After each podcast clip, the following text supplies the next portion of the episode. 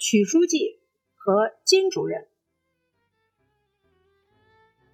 人世间绝对是最近的一个电视剧的爆点，作品里塑造了不同的女性形象。在这里有两个人很特别，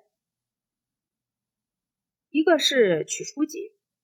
一个是金主任，呃，这部剧呢，人物塑造的，呃，有些人做的就很不讨喜，自私的周荣，任性的冯月，黑化的春燕，当小三儿的小宁，多嘴多舌的吴倩，没皮没脸的于红，这些女性。让人气得肝疼。不过呢，除了温良贤淑的郑娟以外，还有明事理识大体的郝冬梅，大智若愚的周家妈妈李素华，再就是张凯丽饰演的许秀珍书记，另一个。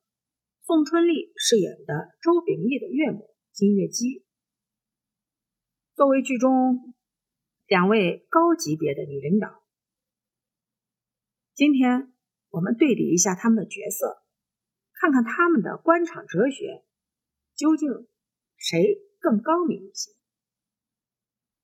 许书记在原著中，他的身世比较坎坷，家里有三个烈士。建国以后，在省高级法院当院长，后来被下放到酱油厂。而她的丈夫马守常是开国少将，建国后任职军事学院的副院长。动荡结束后，官复原职。在这些年里，夫妻俩看尽了人间冷暖。但时代的变迁并没有让他变得聪明一些，比如趋炎附势、曲意逢迎。或者是想着如何谋私利、自我保障。相反，环境越是不公艰难，他就更加的坦荡磊落、刚正不阿。对于官场中的曲秀珍，如果用一个词儿来概括，那就是铁娘子。她有多铁，我们就从她被下放到酱油厂后，在副书记任上的一系列做法就能看得出。刚一出场，他就喜欢打官腔，摇头晃脑，抑扬顿挫，看上去很有官架子。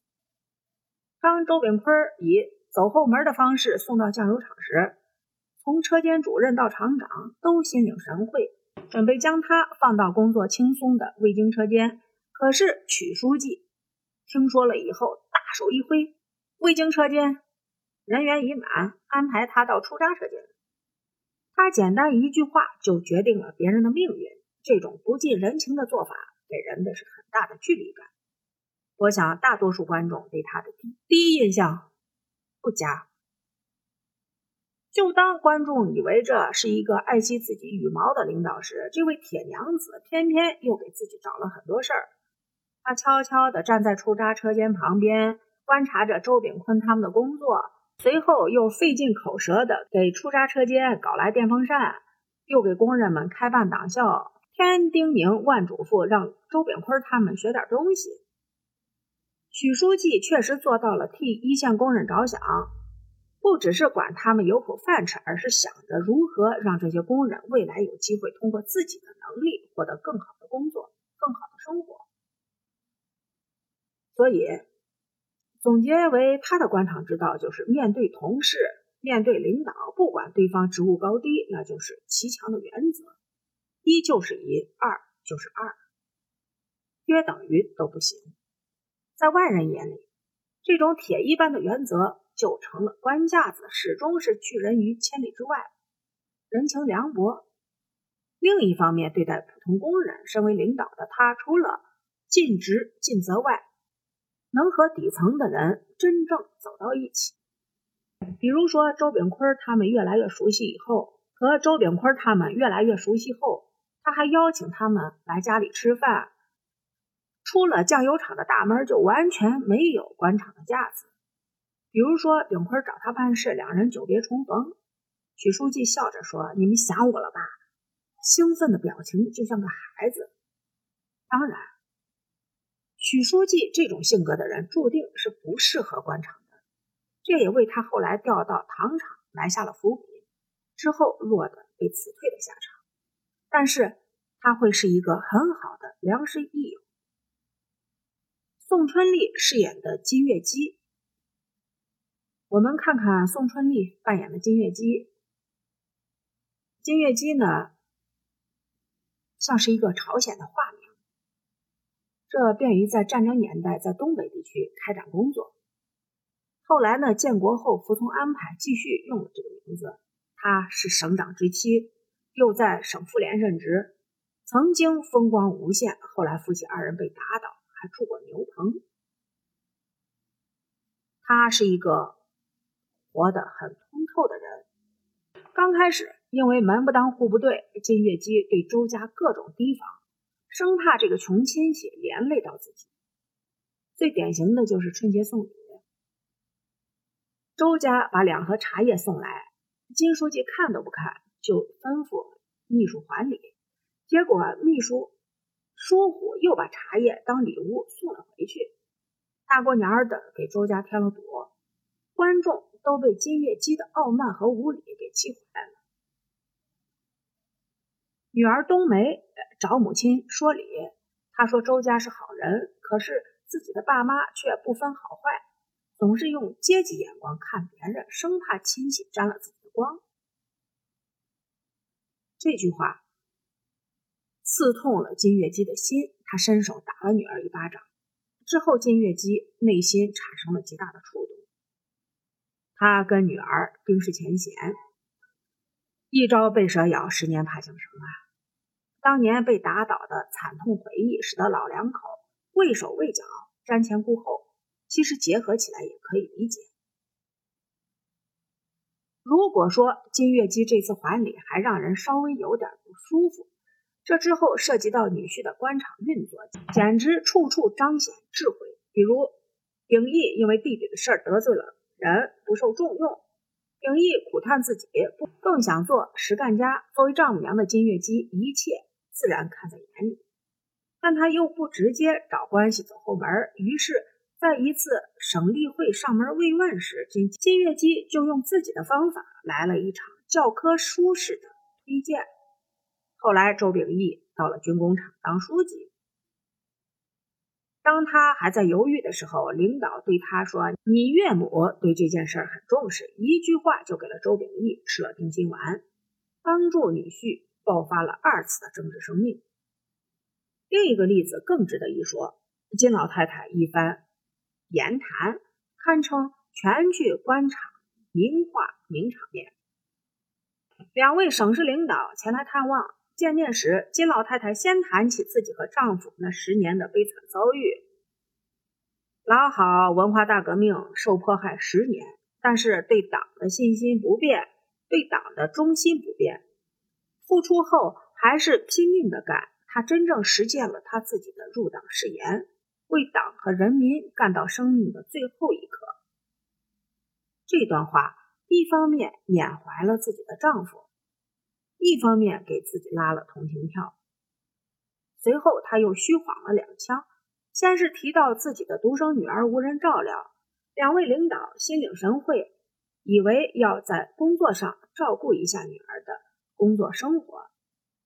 没想到金老太太立即转身对女儿说：“有困难自己解决，不许跟组织上伸手。”接着他又提到自己的女婿周秉义。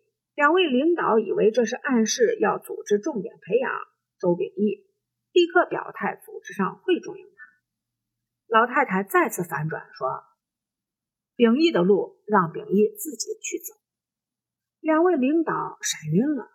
这时老太太才不紧不慢地提出自己的要求：“二位领导，你们说我现在有没有资格向组织上提一个我个人的？”纯属我个人的一点要求啊！两位领导面面相觑，随后老太太说：“你们不表态，我就不提了。我把他带到另外一个世界去。”人生自古谁无憾？这句话绵里藏针，两位领导赶紧请老太太说出了请求。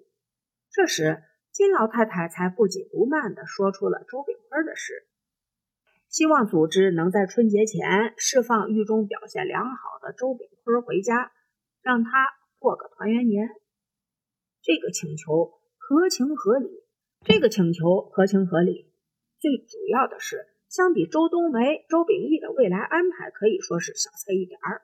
小事一件，两位领导立刻表示马上就去办。金老太太用一套组合拳给我们演示了什么叫官场谈话的艺术。再比如。面对女儿的出轨，他的解决方法可以说是高超至极。秉义去俄罗斯出差，和俄罗斯女郎奥利亚差点擦出爱的火花。